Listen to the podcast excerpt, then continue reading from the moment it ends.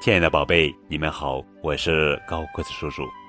今天要讲的绘本故事的名字叫做《会爬的豆子》，作者是比特文，莫瑞图，戴冬梅翻译。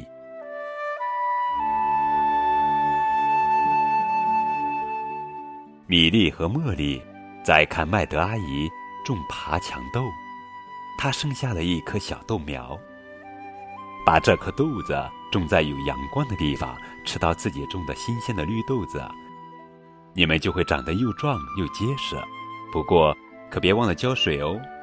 麦德阿姨急速地说：“农夫海格特给米莉和茉莉一袋他特制的羊粪肥，说，给豆子施上这些肥料，豆子也会长得又壮又结实。每天晚上，米莉和茉莉都给豆子施肥。”浇水，豆子开始往上爬了。它爬上墙，爬到邻居的柠檬树上；它爬过篱笆，爬到另一家人花园里的桃树上。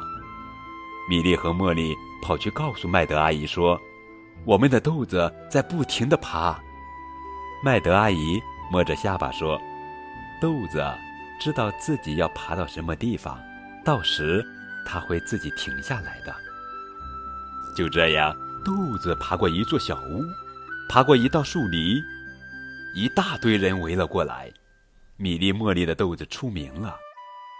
这豆子要爬到哪里去呢？人们问麦德阿姨。她知道自己要爬到什么地方。